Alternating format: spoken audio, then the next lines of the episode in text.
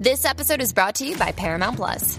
Get in, loser! Mean Girls is now streaming on Paramount Plus. Join Katie Heron as she meets the plastics and Tina Fey's new twist on the modern classic. Get ready for more of the rumors, backstabbing, and jokes you loved from the original movie with some fetch surprises. Rated PG 13. Wear pink and head to ParamountPlus.com to try it free. From sponsoring cultural events to partnering on community projects, creating youth programs to supporting first responders, at MidAmerican Energy, caring about our community goes beyond keeping the lights on. It's about being obsessively relentlessly at your service. Learn more at midamericanenergy.com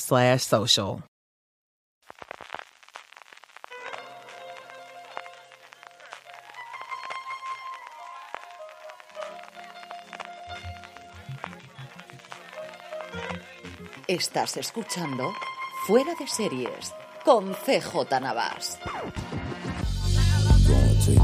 Bienvenidos a Streaming, el programa diario de Fuera de Series en el que un servidor CJ Navas te trae las principales noticias, trailers, estrenos y muchas cosas más del mundo de las series de televisión. Edición del viernes 28 de octubre, se acaba la semana con muchísimo contenido, vamos con ello porque además tenemos muchos estrenos, el top 10 de Netflix, más un montón de cosas, empezando con un poquito de follow-up, y es que ayer os hablaba del nuevo proyecto como productor ejecutivo de Alex Garland, del responsable de S Máquina o de Devs recientemente, Never Let Me Go, y os decía que había previamente intentado llevarlo a película y me equivoqué, es que lo llevó a película. Fue el guionista del film del 2010 dirigido por Mark Romane, que se llamaba aquí en España Nunca me abandones y que estuvo protagonizado por Carey Mulligan, Keira Knightley y Andrew Garfield. A mí es una película que se me escapó totalmente del radar y mira, voy a ver si la encuentro y puedo verla por ahí.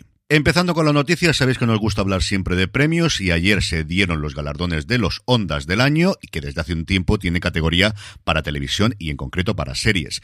En series tuvimos como ganador en mejor serie de comedia La que se avecina, el gigante de Mediaset, que dentro de nada volverá su nueva temporada, eso sí, a Amazon Prime Video, como mejor serie de drama Cardo, que yo creo es una serie que no se ha visto demasiado, pero que adora absolutamente la, la crítica madrileña y que volverá, si no pasa nada, a primeros del año que viene a A3 Player Premium.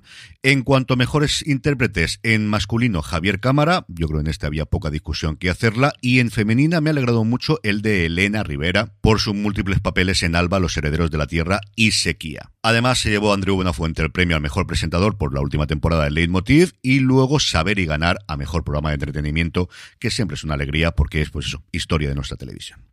Continuando con las noticias, ayer os hablábamos de las novedades en la cúpula de la que ahora se va a conocer como DC Studios y nada, horas después saltaba la noticia de que uno de los proyectos que había actualmente de series, Green Lantern, Linterna Verde, la nueva adaptación a cargo de Greg Berlanti después del fracaso que fue la película de Ryan Reynolds, pues tiene muchos problemas. Por un lado, uno de sus principales guionistas, Sid Graham Smith, se ha marchado de la ficción después de completar los guiones de los ocho episodios que parece que van a ir a la basura porque se ha decidido cambiar totalmente el enfoque de la serie, incluido el protagonista. Sabéis que hay muchos linterna verde a lo largo de la historia. La serie originalmente se iba a centrar en Guy Garner y Alan Scott, que tenían de hecho ya actores que iban a interpretarlos, Finn Whitrock y Jamie Irvine, y se ha decidido cambiar totalmente el enfoque y que sea ahora John Stewart, otro de los linternas verdes, uno de los primeros superhéroes negros en la historia de DC, el que sea el foco de esta serie.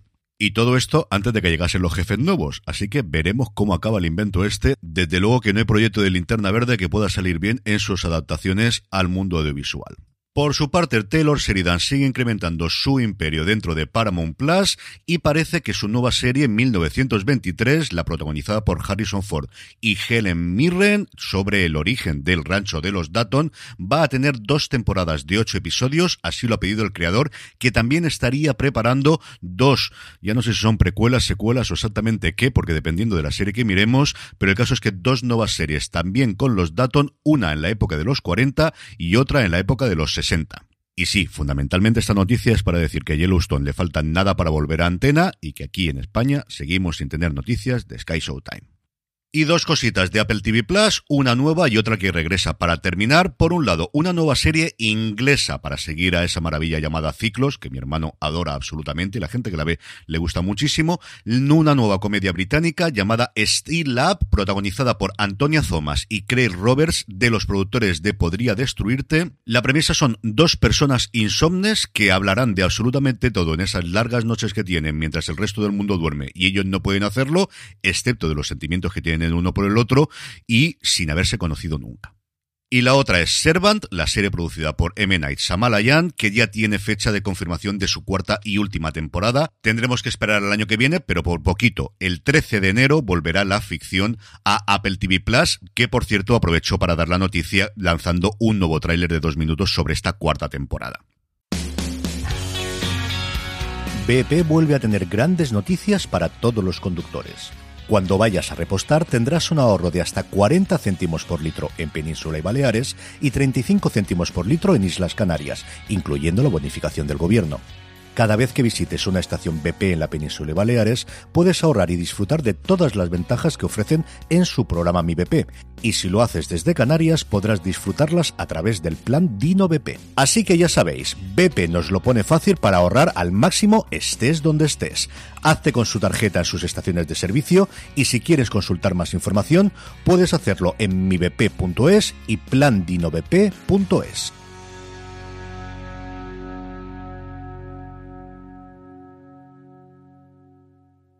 Y siguiendo con el apartado de trailers, dos cositas más que recomendaros. Por un lado, en Netflix, Agencia Lockwood, adaptación de una saga de novelas de estas marcadas como John Adult o Jóvenes Adultos, que al final sabéis que la leen mucha más gente que los propios adolescentes, sobre una pareja de investigadoras con tonos sobrenaturales. La verdad es que a mí el tráiler me ha gustado bastante.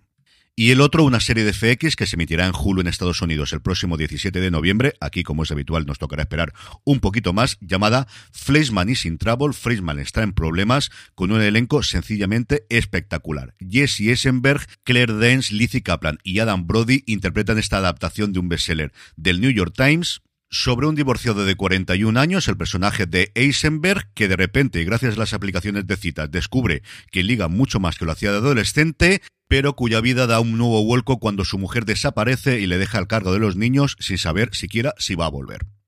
En cuanto a estrenos, tenemos cinco. Netflix nos trae la sexta temporada de su comedia animada para adultos Big Mouth. Si lo hubiera sabido, esta serie creada por la guionista turca S. Llorens, responsable de Alma o de Fatma Gul, con Megan Montaner. Pues eso, una serie con alma turca protagonizada por Megan Montaner y una cosa rarísima llamada El hijo bastardo y el mismísimo diablo, como título desde luego es impagable, atrapado entre dos clanes en guerra, el hijo de un temido brujo implicado en una masacre devastadora, busca su lugar en el mundo y sus poderes. Prime Video nos trae The Devil's Hour. Una mujer se despierta cada noche exactamente a las 3 y 33 de la mañana en medio de la llamada hora del diablo entre las 3 y las 4 para prepararnos para Halloween. Y el gran estreno del día es García, la serie, la adaptación del cómic que nos trae una especie de Capitán América del franquismo que despierta en la España de nuestros días y que es la gran apuesta de producción propia de HBO Max en España.